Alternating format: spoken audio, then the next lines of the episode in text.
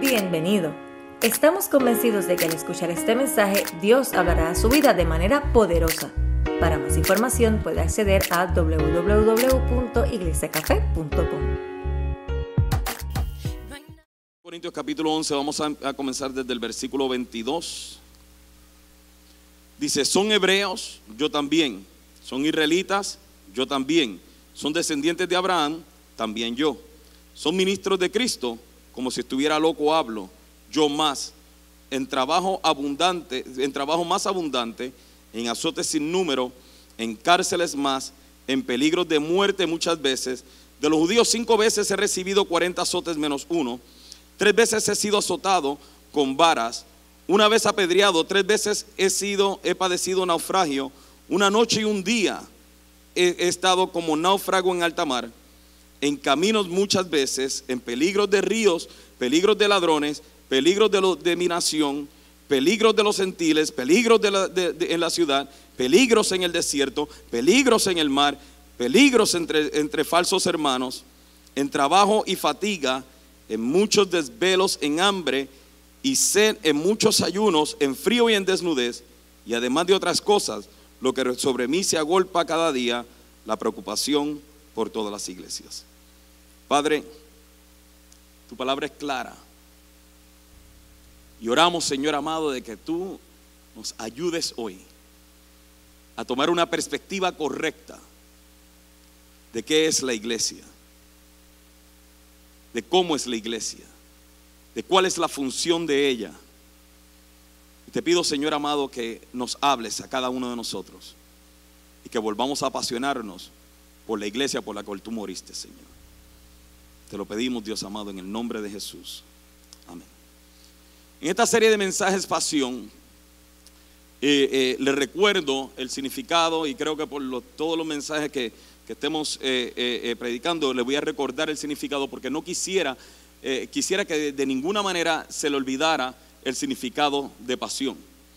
Au- Aunque en el español la palabra pasión tiene un sinnúmero de cosas, un sinnúmero de significados, en griego la palabra pasión significa la capacidad o el privilegio de poder sentir un fuerte sentimiento, una profunda agonía y un ardiente deseo por algo o alguien.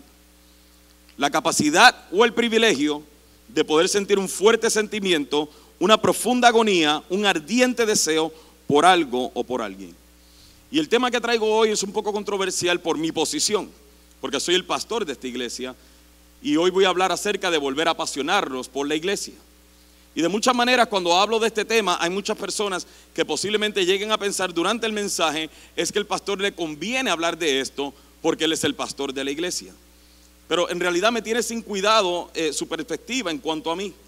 Pero sí me preocupa mucho la perspectiva que muchos cristianos tienen cuando se habla acerca de la iglesia.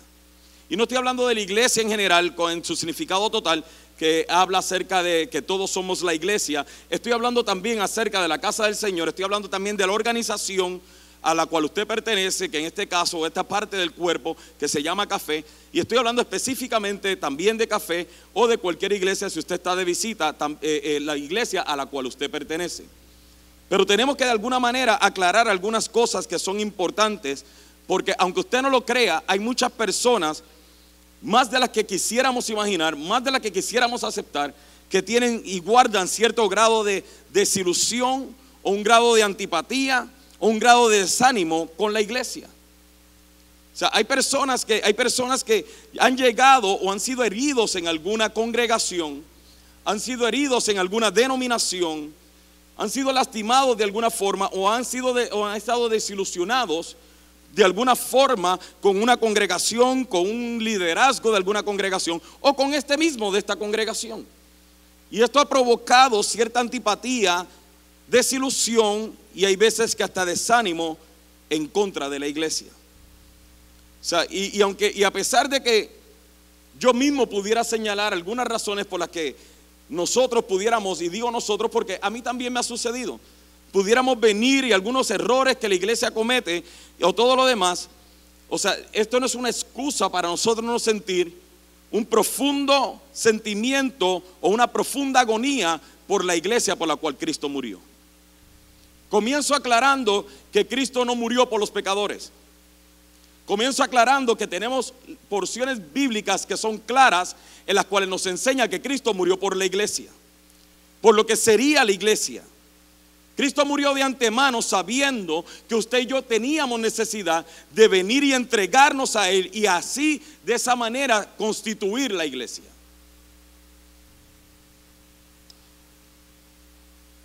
Gracias.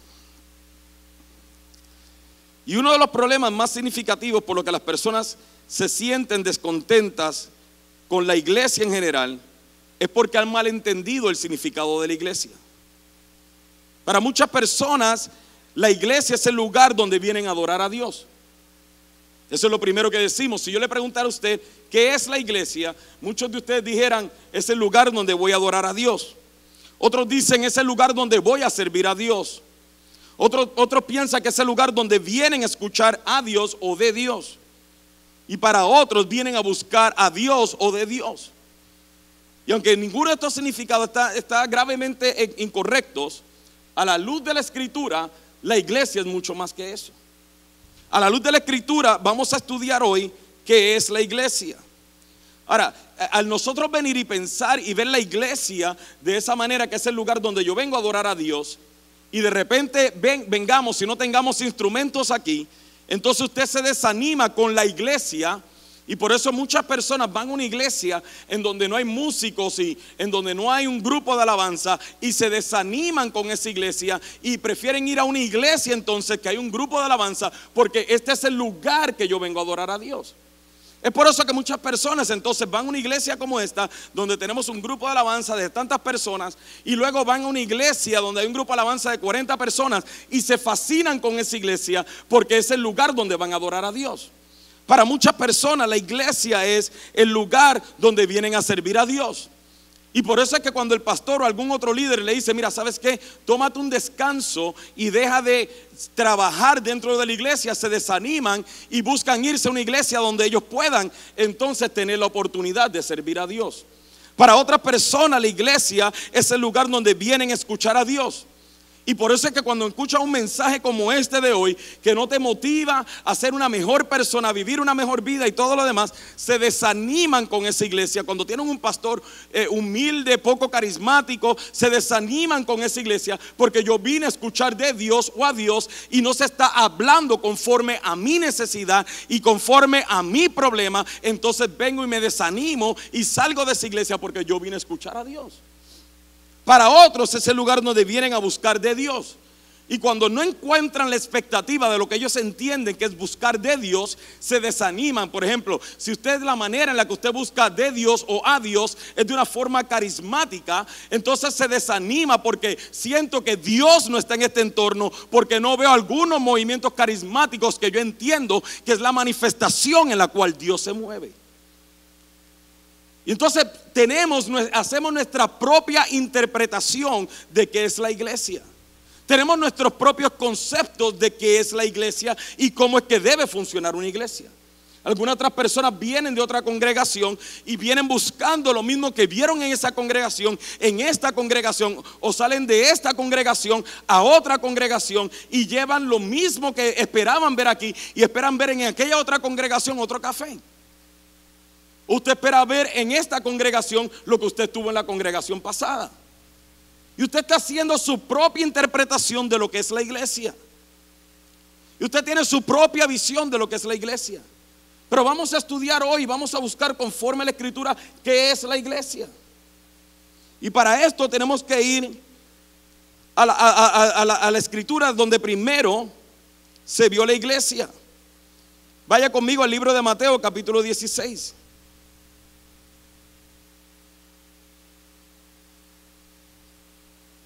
Como nosotros tenemos nuestra propia interpretación de qué es la iglesia, llegamos entonces el domingo a la congregación, o sea, y vivimos toda la semana esperando a que el domingo llegue para nosotros y que mi necesidad personal y lo que yo entiendo que la iglesia debe llenar, entonces ese domingo recibirlo. O sea, por ejemplo, si yo le dijera a usted, que no lo estoy diciendo, no lo estoy diciendo, no hemos llegado ahí, pero si yo le dijera a usted, el domingo que viene no vamos a tener servicio sino que cada uno de ustedes va a ir a visitar a una persona Y cada uno de ustedes le va a ministrar a Cristo a esa persona. ¿Cuántos de ustedes decidieran quedarse en casa ese día porque tuvimos un día libre de la iglesia? A, mí me gustaría llegar al punto tal, donde un domingo dijéramos, no hay culto. Vaya y ministre a alguien en su casa. Y lleve, vaya donde un no, no convertido y alabe al Señor allí.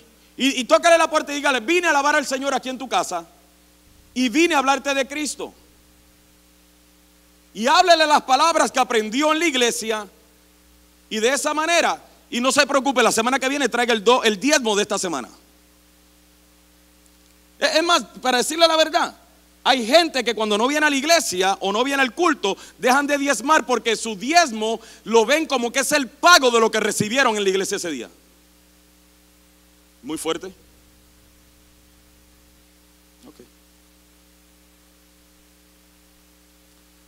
¿Qué dice la Biblia acerca de la iglesia? Déjeme decir esta otra parte. Hay gente que hasta sienten que no tienen necesidad de la iglesia. ¿Usted alguna vez ha utilizado esta frase? Eh, ve a la iglesia que te sientas bien. O busca una iglesia en la cual te sientas bien. ¿Usted, ha utilizado esa frase? ¿Le ha dicho eso a alguien? ¿Piensa que eso es la iglesia? Y utilizamos, utilizamos equivocadamente la frase de, tú tienes que ir a una iglesia en la cual tú te sientas bien. Yo mismo me he dicho yo, yo mismo he dicho esa herejía. Yo le he dicho a una persona cuando está buscando una iglesia, le digo, busca la iglesia en donde tú te sientas bien. ¿Quién rayo nos dijo que la iglesia es el lugar donde venimos a sentirnos bien? Es una perspectiva equivocada de la iglesia. Es más fácil decirle a una persona, ora y ve a la iglesia en donde Dios te envíe. Eso es bíblico. Entonces, tú no vienes a la iglesia y perdone que esto rompa toda su perspectiva de lo que es la iglesia, pero tú no vienes a la iglesia a sentirte bien. Es más, para serle honesto, tú vienes a la iglesia a sentirte mal. Tú vienes a la iglesia, es más, se supone que cada domingo, cuando nosotros salgamos de este edificio, nosotros salgamos sintiéndonos mal sintiéndonos y entendiendo que Dios es muy grande, muy bueno para nosotros. Y que por su gracia y su misericordia que estamos acá. ¿Qué dice la Biblia que en la iglesia? Mateo capítulo 16, versículo 13 al 18.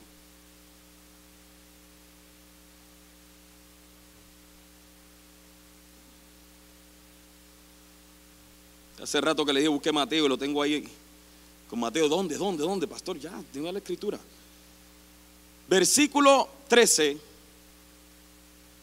Dice, viniendo Jesús a la región de Cesarea de Filipo, preguntó a sus discípulos diciendo, ¿quién dice, ¿quién dice los hombres que es el Hijo del Hombre? Ellos dijeron, unos Juan el Bautista, otros Elías y otros Jeremías o alguno de los profetas. Él les dijo, ¿y vosotros quiénes decís que soy yo? Respondiendo Simón Pedro dijo, tú eres el Cristo, el Hijo del Dios viviente. Entonces le respondió Jesús, bienaventurado eres Simón, hijo de Jonás, porque no te lo reveló carne ni sangre, sino mi Padre que está en los cielos. Y yo también te digo que tú eres Pedro, y sobre esta roca edificaré mi. Ahí, ahí dice iglesia. Usted le vio muchas, muchas, muchas I, muchas E, muchas A. No dice iglesia, dice mi iglesia. Diga conmigo, iglesia. Dígalo con autoridad, con poder, con fuerza, con amor. Edificaré mi iglesia y las puertas del Hades no prevalecerán contra ella. Y a ti te daré las llaves del reino de los cielos y todo lo que atares en la tierra, men, todo lo que atares en la tierra será atado en los cielos y todo lo que desatares en la tierra será desatado en los cielos. Entonces, ¿qué es la iglesia conforme a esto? Comencemos por la pregunta que Cristo hace. Después de Cristo haber tenido un encuentro con los saduceos y con los fariseos y todo lo demás, Él viene y se reúne con sus discípulos y le dice, ¿quién dice a los hombres que soy yo? Y ellos comienzan a decirle, ellos tienen una interpretación de quién tú eres, pero era una interpretación equivocada. Unos dicen que tú eres Juan el Bautista, yo no soy Juan el Bautista. Unos dicen que tú eres Jeremías, yo no soy Jeremías. Otros dicen que tú eres Elías, yo no soy Elías. Pero ustedes quienes dicen que soy yo. O sea, yo, yo puedo entender lo que ellos piensan, pero ustedes quienes dicen que soy yo. Para poder entender esto tenemos que entender cuál es el significado de la palabra iglesia. La palabra iglesia no es una palabra religiosa, no es una palabra cristiana, es una palabra griega llamada eclesia. Y, era, una palabra común, normal, era común dentro del el idioma griego. Por eso es que Cristo especifica, no dice sobre esta roca edificaré la iglesia, sino dice mi iglesia, porque eclesia era una palabra común que significa la asamblea, los convocados o los llamados. Cada vez que aún el gobierno griego mandaba llamar un grupo de personas y los convocaba, ellos le llamaban esa reunión iglesia, eclesia. Pero Cristo está haciendo acá una diferencia y está diciendo, mira, sobre esta roca yo voy a edificar mi iglesia, la mía, no la iglesia, sino mi iglesia. Yo los estoy llamando, yo los estoy convocando, yo los convoqué a esta asamblea. Entonces tenemos que entender eso para que ahora entendamos el contexto de lo que Cristo está tratando de enseñar. Él está preguntando, la gente tiene una mala interpretación de mí, pero no me interesa la interpretación que tiene la gente. Lo que me interesa es qué interpretación tienen ustedes que soy yo. ¿Quiénes entienden ustedes que soy yo? Y en ese momento Pedro le contesta, tú eres el Cristo, el Hijo del Dios viviente. Ahora, fíjense la contestación que era la contestación, es que Pedro era más sabio que, que ellos. Pedro contestó por todos ellos. Y ahora viene Cristo y le dice, bienaventurado eres, Simón, hijo de Jonás, porque no te lo reveló carne ni sangre, sino mi Padre que esté en los cielos. ¿Qué quiso enseñar Cristo con esto? Primero entendamos de que Cristo está consciente de que las personas no tenían la interpretación correcta de quién él era. Pero esa no era su preocupación. Su preocupación era de que su iglesia entendiera quién verdaderamente es él. Lo segundo que podemos aprender de esto es de que Cristo no estaba especulando de que ellos no sabían la contestación. Él sabía que ellos sabían la contestación. Dios hizo de muchas formas, en, muchas ocasiones, Él hacía una pregunta a la cual Él sabía la contestación. Porque Él conoce los corazones y Él escudriña los pensamientos. Pero Él quería enseñar algo más profundo que eso, que es lo que tenemos que aprender cuando hablamos de iglesia. Él quería venir y enseñarles, y en la contestación a Pedro lo podemos ver. Le está diciendo, mire, mire esto, versículo 17 dice, bienaventurado eres, Simón, hijo de Jonás. Le está diciendo, tú eres bendecido, Simón, hijo de Jonás. Está diciendo, tú eres bendecido, Simón, hijo de Jonás, porque esto no te lo reveló carne ni sangre, sino mi Padre que esté en los cielos. Con esto le estaba diciendo, a pesar de que tú eres un pecador, un carnal, un malvado, a mi Padre ha tenido el placer de revelarte quién soy yo. Cuando nosotros hablamos de iglesia, no estamos hablando del lugar en donde nosotros nos reunimos para venir y sentirnos bien, sino que usted fue convocado por Dios a este lugar, a pesar de que somos malvados, pecadores y malos, Dios tuvo el placer y el deseo de venir y revelarnos quién es el Hijo. Eso es una iglesia. No es el lugar en donde vienes a sentirte bien. Tú fuiste convocado aquí por Dios para revelarte quién es Cristo.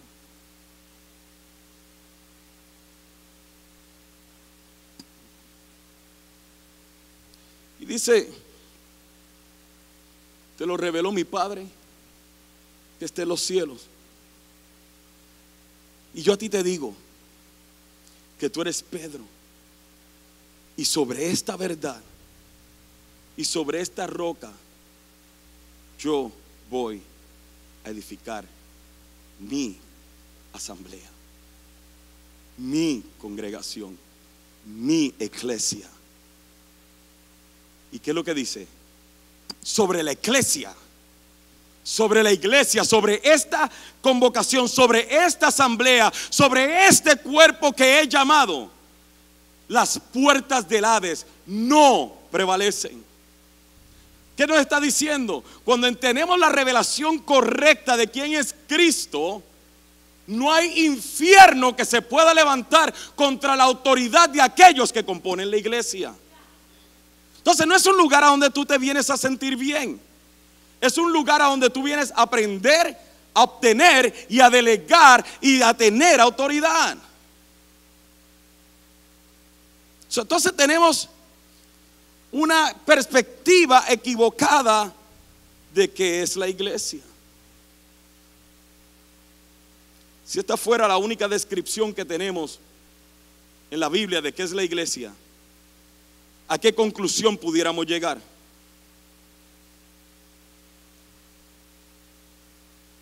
Yo sí vengo al templo a adorar. Yo sí vengo al templo a servir. Yo sí vengo al templo a escuchar a Dios y de Dios y sí vengo a buscar a Dios. Pero la realidad es que si esta fuera la única descripción que tenemos de la iglesia, es el lugar donde el Padre convoca y llama a las personas para revelarle quién es el Hijo. Con el fin de que ellos puedan ser salvos y tengan autoridad sobre las puertas del Hades. Si, si usted todavía es parte de la iglesia y usted le tiene miedo al diablo, usted no ha entendido qué es la iglesia. Usted no ha entendido que es ser parte de la iglesia.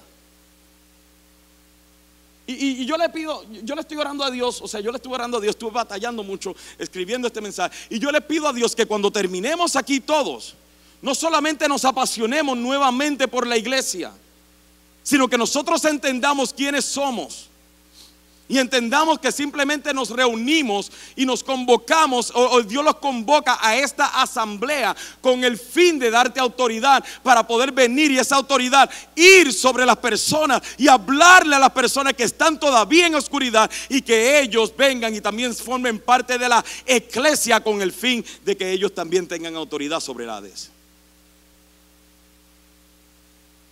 El motivo principal por lo que nosotros venimos al templo y por lo que somos la iglesia simplemente es, escúcheme, simplemente es porque Dios nos amó a tal nivel que entregó a su Hijo en la cruz del Calvario para que todo aquel que en Él cree no se pierda, más tenga vida eterna.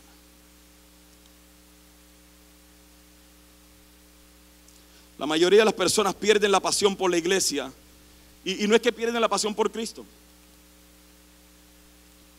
No estoy diciendo eso, aunque pudiera venir y manipular para decirle, sí, sí, sí, porque la iglesia sigue siendo el cuerpo de Cristo.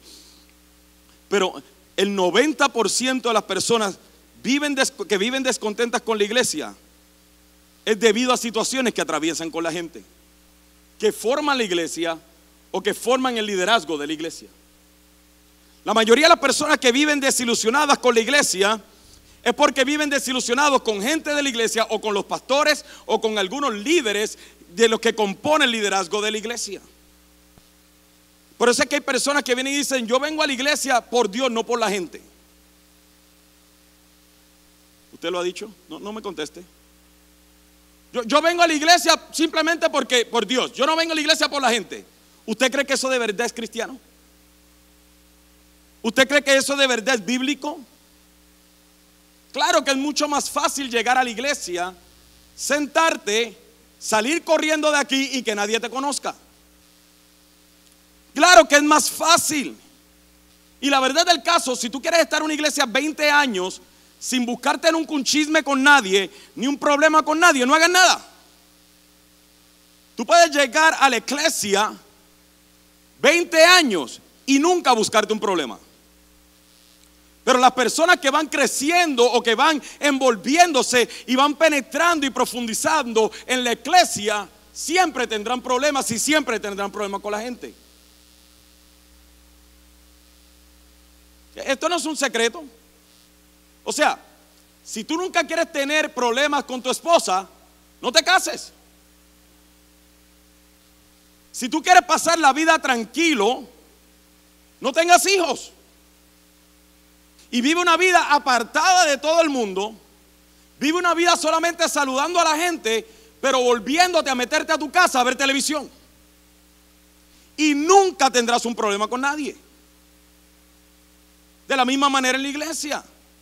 Tú puedes llegar y sentarte y salir corriendo de aquí y no envolverte en nada ni con nadie y nunca vas a tener un problema en esta iglesia ni en ninguna otra. Pero en el modo en que comiences a ser parte de la iglesia, vas a tener problemas. Vas a ver chismes que te van a envolver a ti. La gente va a hablar de ti. Te van a criticar. Yo te voy a desilusionar. Yo te voy a fallar. Es parte de lo que es el cuerpo. Sin embargo, por eso muchas personas no se envuelve. Muchas personas vienen, o sea, y, no quieren pasar dolores de cabeza y dicen, no, yo mejor entro, salgo, ya recibí lo que vine a buscar. ¿Por qué? Porque tenemos la perspectiva equivocada de que es la iglesia. Ya yo vine y recibí lo que yo, yo, vine a buscar. La alabanza estuvo preciosa. La palabra fue para mí. Me quebrantó. El pastor me dio siete pedradas, dos cachetadas. Salgo de aquí y soy la misma persona.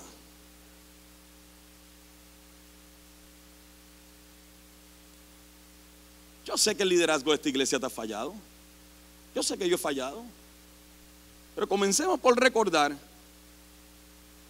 que acabamos de aprender que la iglesia es un grupo de personas que Dios convocó. Y que estas personas que Dios convocó y que forman el liderazgo de la iglesia son tan imperfectas como tú. Tienen un sinnúmero de luchas carnales, espirituales y emocionales como las tienes tú. ¿Sí me está entendiendo? Muy fuerte, estoy, estoy, estoy muy directo. Parece que tengo una raíz de amargura, sí, la tengo. La verdad. Pero más que todo, no olvidemos que ese grupo de personas imperfectas, el Padre los ama tanto como, los, como te ama a ti.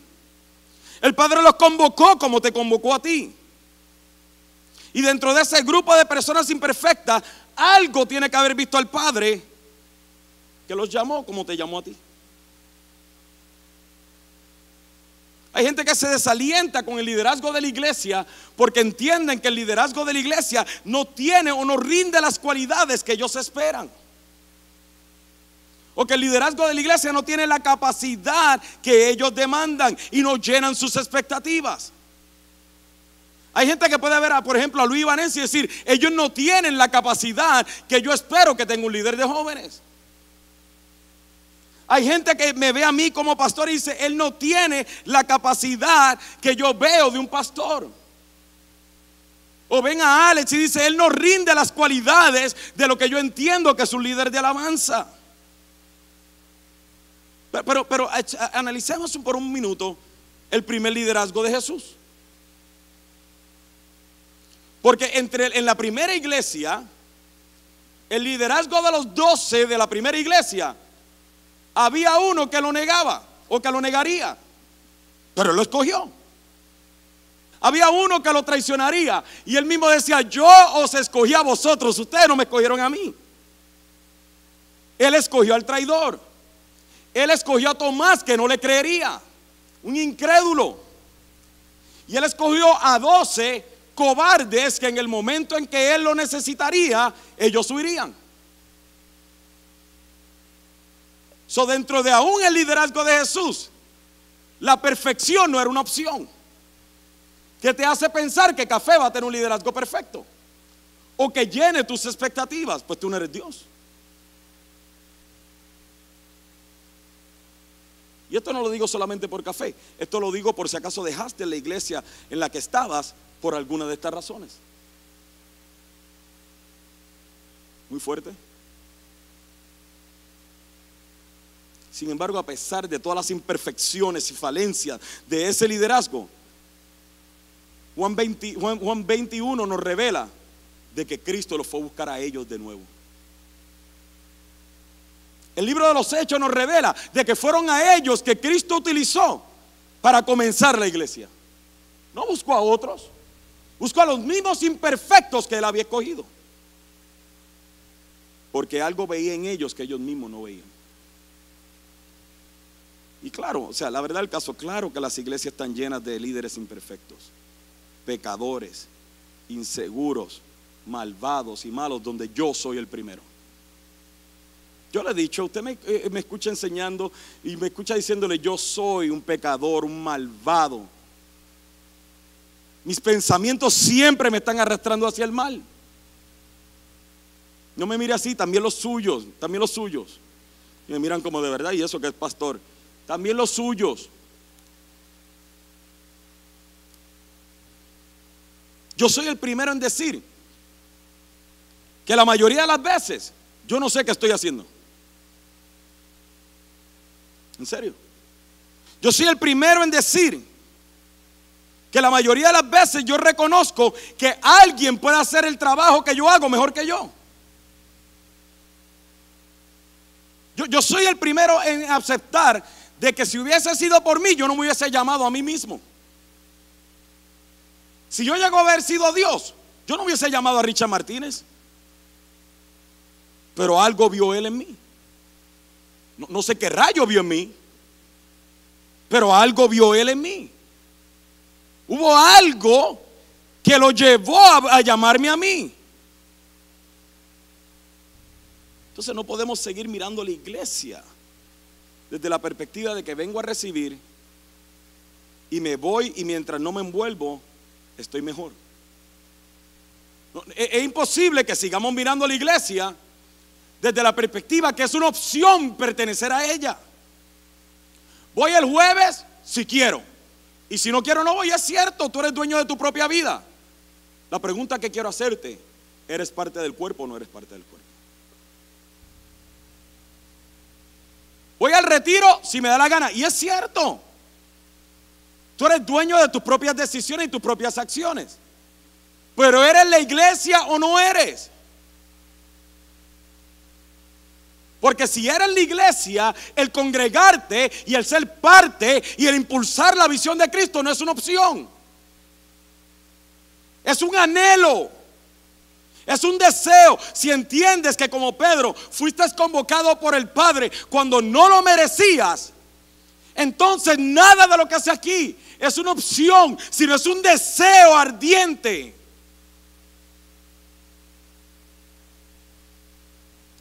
1 Corintios 12.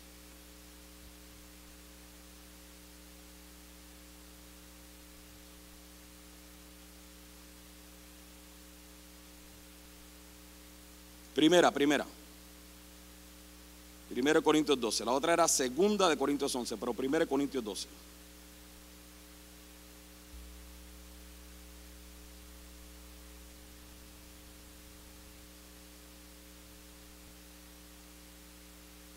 nos dice, porque así como el cuerpo es uno y tiene muchos miembros, pero todos los miembros del cuerpo, siendo muchos, son un solo cuerpo, así también Cristo. Porque por un solo espíritu fuimos todos bautizados en un cuerpo, sean judíos o griegos, sean esclavos o libres, y a todos nos dio a beber, de un mismo espíritu. Además el cuerpo no es uno solo, sino muchos, no un solo miembro, sino muchos. Y, mire, para adelantarle, porque ya, ya voy retrasado. Mira el versículo 22. Antes bien, los miembros del cuerpo que parecieren más débiles son los más necesarios. Y aquellos del cuerpo que nos parecen menos dignos, a estos vestimos más dignamente. Y los que en nosotros son menos decorosos, se tratan con más decoro. Mira el versículo 26. De manera que si un miembro padece, ¿qué dice ahí? ¿Cuál es esa primera palabra que dice ahí? Diga conmigo, todos. Si un miembro padece, todos los miembros duelen con él.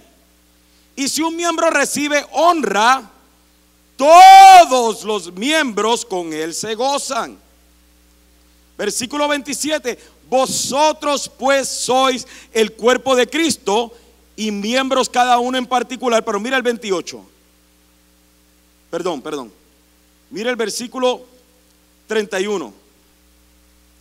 Procurad pues los dones mejores, mas yo os muestro un camino más excelente. ¿Y qué nos habla el capítulo 13?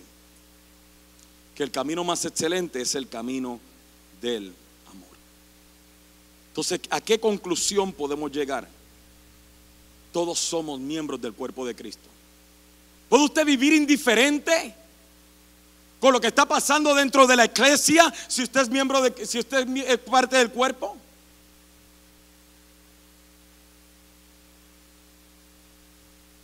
Si, usted, si usted yo le golpeo la mano, si le doy un puño en el brazo, ¿no todo el cuerpo se estremece? ¿No todas sus partes del cuerpo duelen, pero todo el cuerpo se estremece? Los otros días estaba en México y un muchacho se, se fracturó una mano, un dedo, perdón. Y me decía, me duele, me duele. Y yo le decía, ¿sabes cómo, te cómo se te quita el dolor? ¿O cómo sabes cómo te olvida el dolor? Me dijo, ¿cómo, pastor? Déjame golpearte con un martillo en el dedo pequeño del pie. Y se te va a olvidar ese dolor y vas a pensar en el otro. Pero el hecho de que nosotros somos parte del cuerpo, definitivamente tenemos que entender de que todo lo que el cuerpo y toda la dirección en la que el cuerpo va, usted tiene que andar con el cuerpo. Perdóneme que le afecte su teología o que confronte su teología, pero usted no puede ser cristiano por usted solo. I'm sorry. Pero si tú eres parte de la iglesia, de los convocados, usted no puede decir que es cristiano. No hay cristianos solitarios. Tienen que ser parte del cuerpo. Y si usted tiene la perspectiva de que yo no tengo que ser parte de una iglesia para hacer y amar a Cristo, usted está completamente equivocado. La Biblia no nos revela eso. La Biblia dice que tú fuiste convocado de tinieblas a luz para ser parte del cuerpo.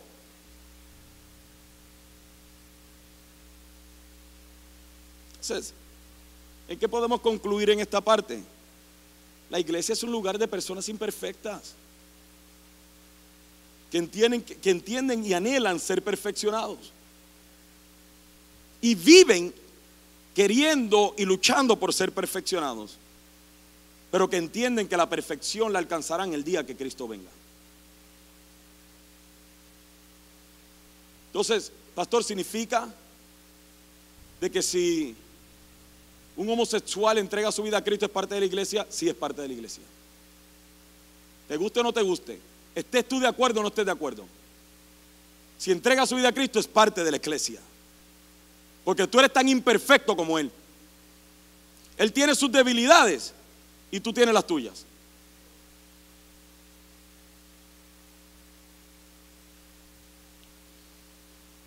Ahora, para serles honesto, a pesar de todo esto, a pesar de todas las traiciones que como pastor y persona yo he recibido en el ministerio, a pesar de que yo también en ocasiones me he desanimado, a pesar de que yo también me frustro con todos ustedes, con todos, absolutamente todos, se me chispoteó. Pero ya que estoy ahí, voy a pensar de que lo dije a, no, lo dije a propósito.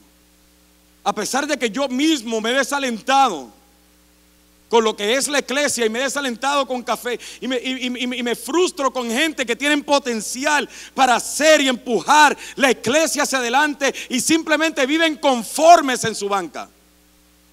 O simplemente quieren interpretar que la iglesia es lo que ellos entienden y quieren servir a la iglesia en su modo y conforme a sus perspectivas. Con todo y esto yo creo en la iglesia. Yo creo en la iglesia. Y la verdad del caso, analizaba ayer y decía, wow, que mucho hemos alcanzado, mucho más de lo que yo pensaba. O sea, que mucho café alcanzado, pero por otro lado, miraba hacia, miraba hacia adelante y decía que mucho nos falta. nos falta mucho más que lo que hemos alcanzado. No, no es que mucha gente nos falta, que mucho nos falta crecer como iglesia. Es más, le voy a dar 15, 15 propósitos de existencia de la iglesia, la cual café está bien lejos de ellos. Como iglesia estamos muy lejos de cumplir con la comisión de Cristo para la iglesia. Vaya Hechos capítulo 1 y 2. No solo voy a, Emma, no solo voy a leer todo, usted lo va a leer en su casa, pero vaya allí como quiera.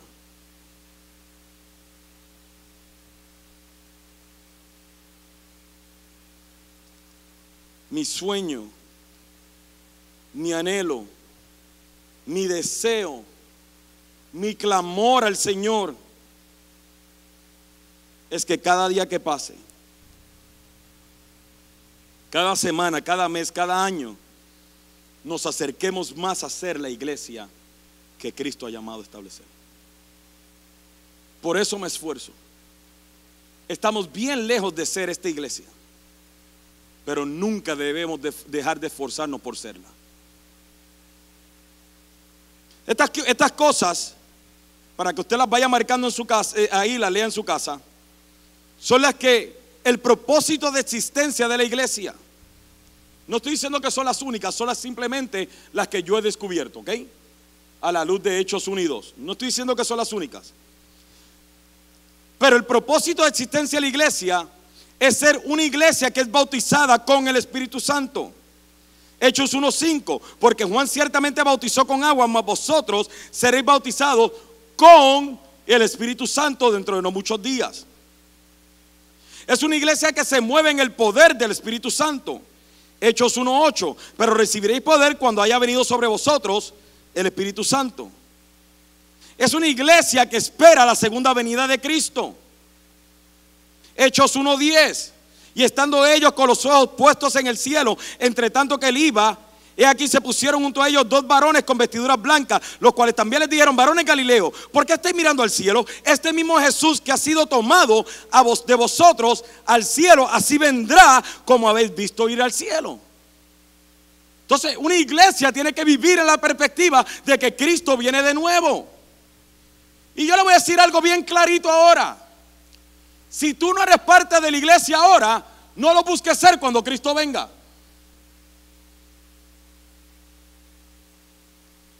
Si tú no entiendes qué es la iglesia y que tú eres parte de la iglesia, no busques serlo cuando Cristo venga.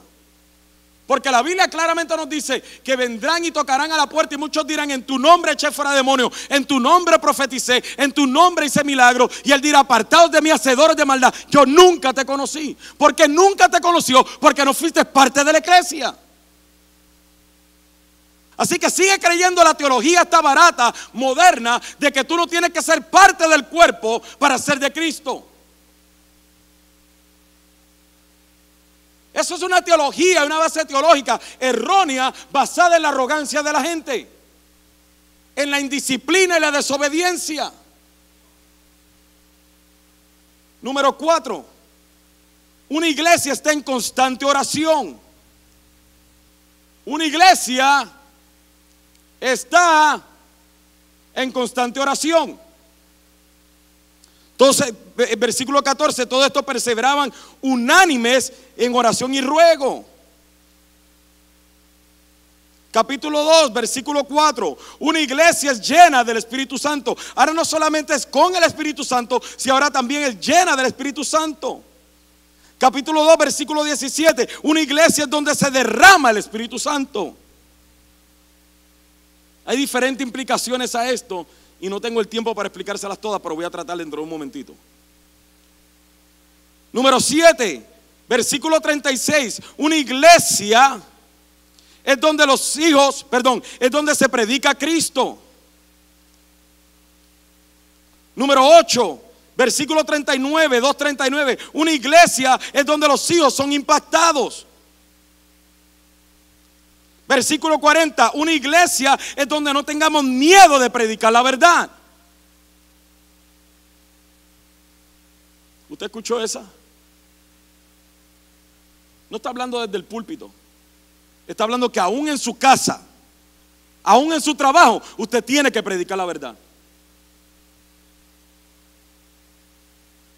Versículo 42, una iglesia es donde se enseña la palabra de Dios. Para los que no vienen los jueves, aprender. Versículo 43, una iglesia es donde hay señales y maravillas. Versículo 44, una iglesia es unida.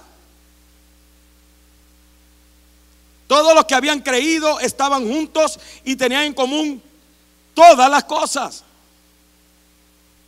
Versículo 45, una iglesia es donde hay sencillez de corazón. Les decía el jueves, nosotros no podemos ser la iglesia apartados del amor.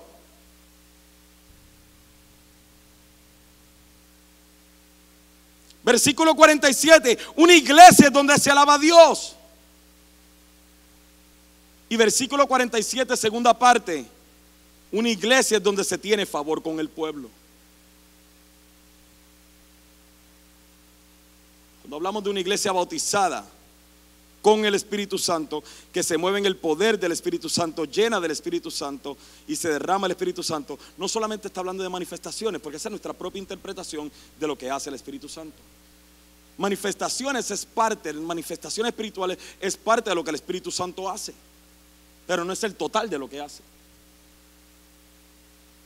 Entonces, una iglesia que es bautizada en el Espíritu Santo, o con el Espíritu Santo es una iglesia que reconoce su inhabilidad de lograr nada, a no ser que tiene una genuina admiración por el Espíritu Santo.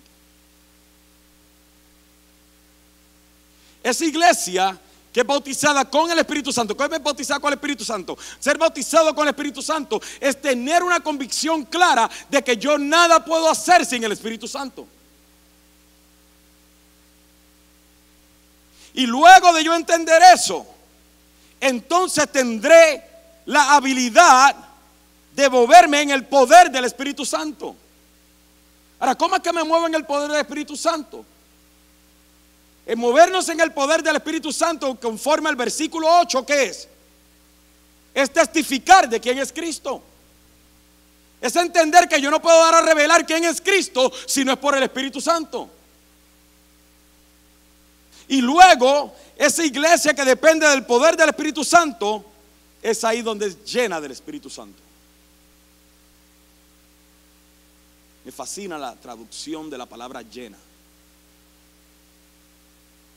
La manera que yo interpreto Hechos 2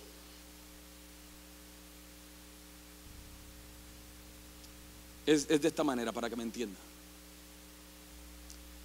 ¿Usted alguna vez ha sentido un sentimiento de risa que usted no lo puede controlar?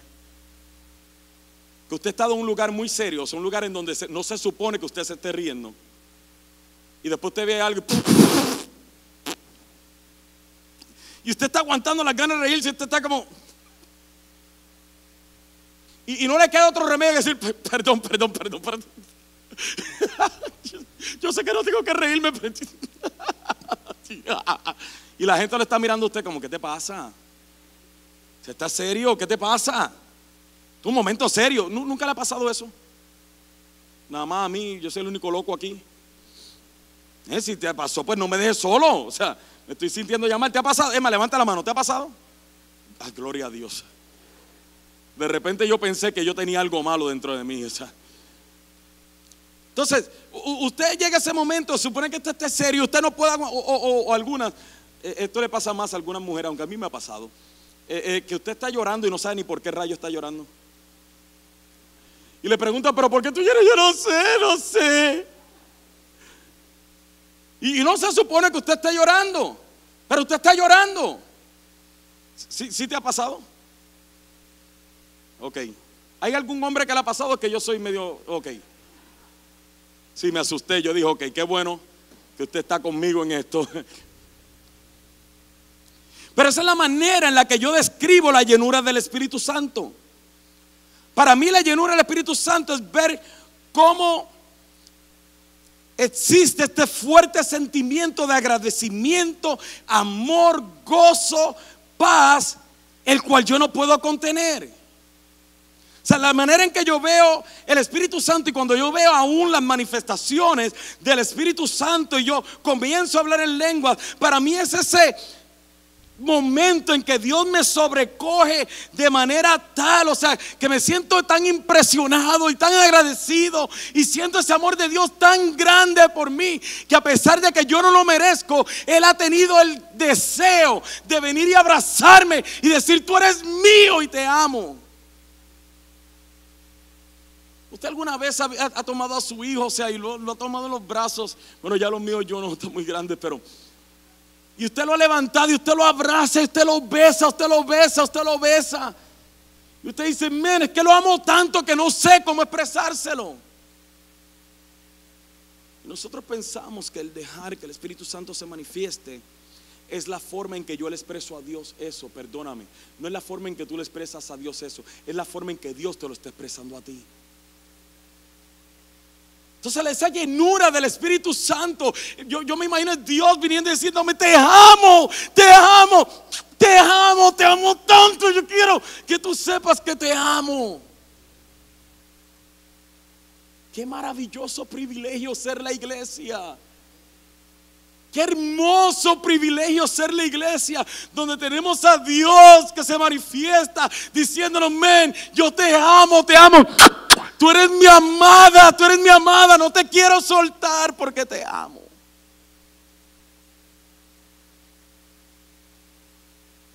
Y esa es para mí la llenura del Espíritu Santo. Entonces el derramar del Espíritu Santo, ¿qué es eso? El yo venir y entender y vivir bajo ese amor. Se supone que ese amor salte para que contagie a otros más y también vivan en ese amor. Eso, amados hermanos, es la iglesia. Y no lo podemos ser siendo indiferentes al cuerpo de Cristo.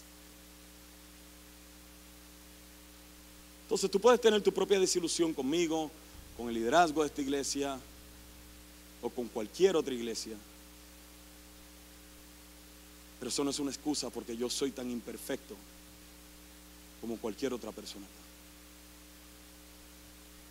No, estoy tratando de ser chévere ni buena gente al decir yo mismo no me hubiese llamado, es, es como siempre me siento. Y espero nunca dejar de sentirme así. Me fascina entender que yo no merezco estar aquí. Me fascina entender el hecho de que algunos de ustedes pudieran predicar este mensaje mil veces mejor que yo. Porque siempre me mantiene entendiendo es que simplemente por su puro amor estoy aquí. Estas cosas son las que la iglesia debiera estar experimentando. Ese fuerte, incontrolable amor de Dios por nosotros. Y si somos la iglesia, nunca más miraremos a los hermanos, a los líderes, ni a la iglesia de otra manera, sino una persona a la cual Dios está amando más allá de lo que se merece y más allá de sus capacidades. Se nos quita los pensamientos de superioridad y entendemos que el, el, mayor sirve al menor. Podemos perdonar al hermano. Yo te pido perdón como pastor de esta iglesia por no llenar tus expectativas. Por no ser lo que tú esperas que yo sea. Yo te pido perdón a nombre de los líderes de esta iglesia por ellos ser personas imperfectas y a veces con pensamientos y comportamientos carnales. Pero Dios los llamó. De la misma manera, Dios te está llamando a ti a ser parte de la iglesia. Después que el Espíritu Santo se derrama, de ahí es donde viene la predicación del Evangelio, de ahí es donde viene la expectativa de la segunda venida de Cristo, de ahí es donde viene la unidad de la iglesia, de ahí es donde viene que los hijos sean impactados, de ahí es donde vemos de que predicamos la verdad, de ahí es donde se enseña la palabra, luego de eso es que hay milagros y de ahí es donde viene el, alabar a Dios y de ahí es donde viene el tener favor con el pueblo. Todo viene a partir de la llenura del Espíritu Santo en la iglesia. Y la llenura del Espíritu Santo en la iglesia no es cantar cantos más avivados que te paran los pelos y que te lleven a emocionar. Es tener una convicción clara de que tú no mereces ni yo no merezco estar aquí, sino que fuimos llamados, convocados por el Padre. Come on, worship team. Vaya de nuevo entonces a 2 Corintios 11 para terminar.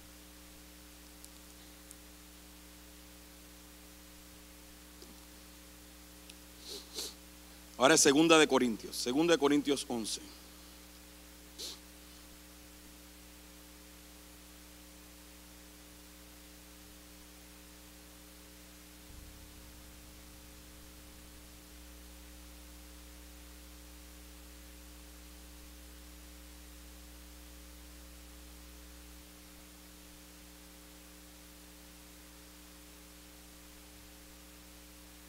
Mira el versículo 1. Ven.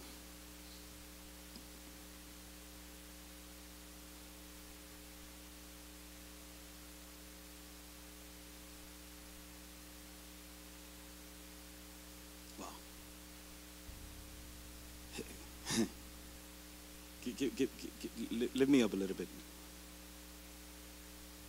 Dice, ojalá me toleraseis un poco de locura. Sí, toleradme. Mire esto, porque os celo con celo de Dios. Pues os es desposado con un solo esposo para presentaros como una virgen pura. Oh my God.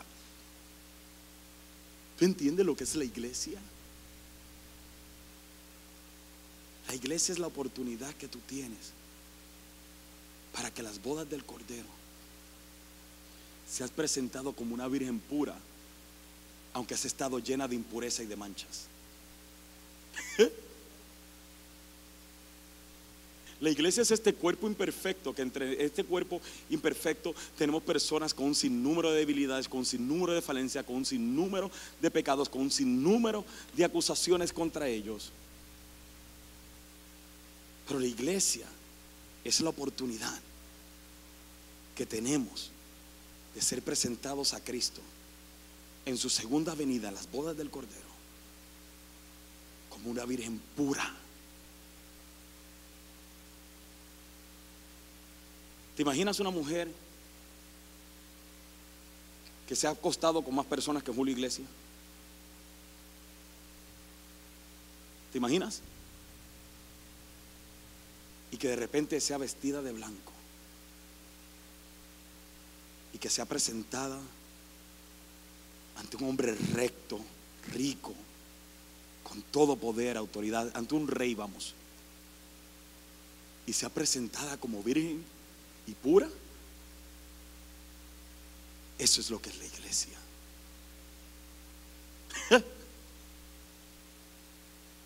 y es tu responsabilidad y la mía adornar. Ven, cómo me gustaría tener un traje de novia aquí ahora mismo. Pero es tu responsabilidad y la mía adornar, embellecer esta iglesia con tu sacrificio. Nada, mira lo que dice el versículo 22 más adelante. Pablo dice, son hebreos, yo también. Son israelitas, yo también. Son descendientes de Abraham, también yo. Son ministros de Cristo. Como si estuviera loco hablo, yo más. En trabajos, más abundante. En azotes, sin número. En cárceles, más en peligros de muerte muchas veces. De los judíos, cinco veces he recibido 40 azotes menos uno. Tres veces he sido azotado con vara. Una vez apedreado. Tres veces he padecido naufragio. Una noche y un día he estado como náufrago en alta mar, en camino muchas veces, en peligro de ríos. Peligro de ladrones, peligro de mi, de mi, nación, peligro de los gentiles, peligro de la ciudad, peligro en el desierto, peligro en el mar, peligro entre falsos hermanos en trabajo y fatiga, en muchos desvelos, en hambre y sed, en muchos ayunos, en frío y en desnudez. Pero mire la razón por la que Pablo hacía esto. Mire la razón por la que Pablo, a pesar de todo esto, no se rendía. Y además de otras cosas, lo que sobre mí se agolpa cada día es la preocupación por todas las iglesias. Entonces la iglesia no es un lugar al cual nosotros podemos criticar y al cual nosotros no debemos pertenecer. Porque el apóstol Pablo con su propia vida nos está enseñando, vale la pena estar dispuesto a morir por la iglesia. Y usted dirá, sí, pero no tiene que ser esta, claro, no tiene que ser esta. Busca entonces otra, la que estés dispuesto a morir por ella. No otra que te haga sentir bien, no. Otra que tú digas, yo me sacrifico por esta iglesia. Porque es el lugar en donde Cristo me convocó a esta asamblea para ser parte de su cuerpo. No era para venir a entretenerte el domingo. ¿Qué quieres? ¿Un aplauso por venir? Te lo doy, aquí va. No es eso. Es tener un ardiente deseo y una ardiente pasión. Estar dispuesto a agonizar por el cuerpo de Cristo. Pero cada cual quiere hacer lo suyo. ¿Es esta tu iglesia? ¿Es esta? Porque si es esta, se supone que estés agonizando por esta parte del cuerpo. Y si no es esta, yo entiendo. Pero no busques otra en la que te sientas bien, busca otra en la que estés dispuesto a morir ahí por Cristo.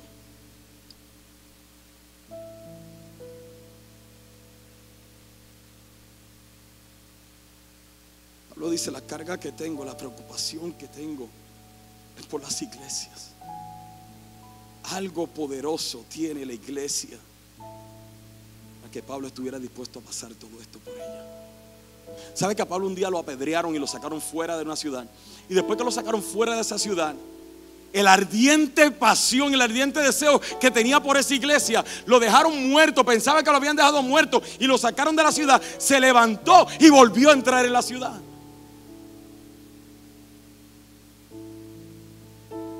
Entonces la pregunta que yo quiero hacerte es, ¿No te gustaría ser parte de algo mayor que nosotros mismos? ¿O simplemente quieres pasar el resto de tu vida aburrido? Porque la verdad del caso yo te voy a decir, es un aburrimiento. El yo venir y trabajar 30 años para pagar una casa, la cual no me la puedo llevar al cielo. Eso es un aburrimiento. Para mí, para mí, eso es una vida de miseria.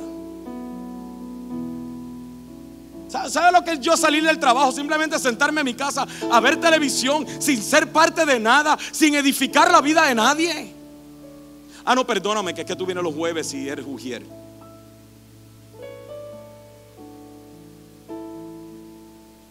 Eres parte del cuerpo, no lo eres. ¿Qué eres? ¿Qué eres? Yo, yo te voy a explicar algo para que entiendas. Si usted falla en su misión del trabajo, suponte tú que eh, tenemos acá y tu trabajo es importante y con eso mantiene a tu familia y todo lo demás. Pero, si tú fallas a tu trabajo, en tu misión de trabajo, eh, eh, posiblemente tu trabajo pierde miles de dólares, ¿cierto? O, posiblemente tú puedes perder cientos de dólares por venir y servir a la iglesia. y duele, duele. O sea, porque cientos de dólares puede ser la luz, que no la pago, puede ser el agua, puede ser la renta. Pero tú entiendes que si tú fallas a esta misión, a la misión que Dios te ha encomendado y llegar a esta casa y ser parte de esta casa, o de esta iglesia, o de cualquiera que sea la iglesia a la cual Dios te está dirigiendo, porque posiblemente algunos de ustedes Dios los va a dirigir a la iglesia donde salieron, porque entienden la comisión de la iglesia. Y no me molesta despedirlos y bendecirlos si es que van a ir a un lugar en donde usted va a pagar el precio. Pero te digo la verdad, puedes perder cientos de dólares de trabajo por, por, venir y cumplir con la iglesia. Yo sé, yo sé que la teología moderna te dice, no, no, no, no, no, no. Usted tiene que pagar JC Penny primero. Ajá.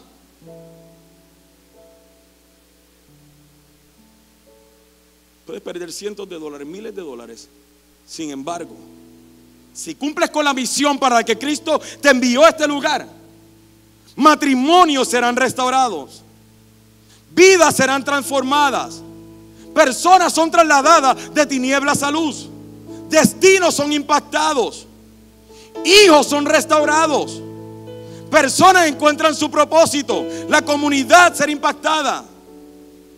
Y el que muere en Cristo tiene vida eterna. Todo por lo que tú, no lo que yo, todo por lo que tú puedes lograr perteneciendo a la iglesia. Por la balanza. ¿Qué es más importante? ¿Perder 100 dólares en una semana? ¿O venir y ser parte de la iglesia y ver el destino eterno de las personas cambiando? Y ver personas que ya no van a ir dirigidas al infierno porque tú fuiste a la iglesia. No porque fuiste a la iglesia, sino porque fuiste a la iglesia. ¿Sabe cuál es lo triste de esto? Que somos tan egoístas. Somos tan egocéntricos. Somos tan malos que no nos importa ya que la gente se vaya al infierno.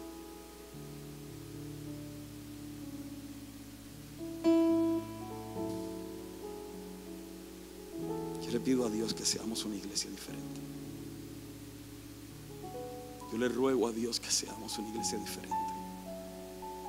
Yo le estoy rogando a Dios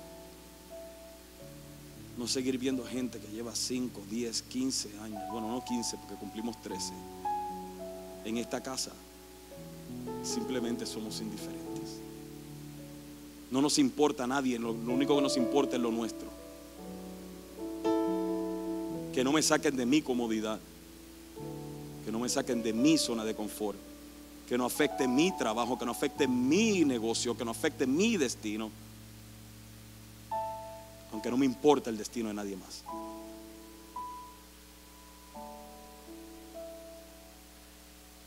En este día vamos a tomar la cena del Señor. Yo lo único que le ruego a Dios es que mientras la tome, entendamos que somos indignos. Entendamos que no merecemos ser la iglesia. Pero el amor de Él fue quien nos llamó y nos convocó a ser la iglesia. Ha sido de bendición para ti. Te exhortamos a que puedas bendecir la vida de otro. Recuerda, existimos para ser discípulos y hacemos discípulos para hacer la diferencia. Si deseas saber más acerca de Iglesia Café o dar alguna donación, puedes hacerlo a través de nuestra página de internet a www.iglesiacafé.com.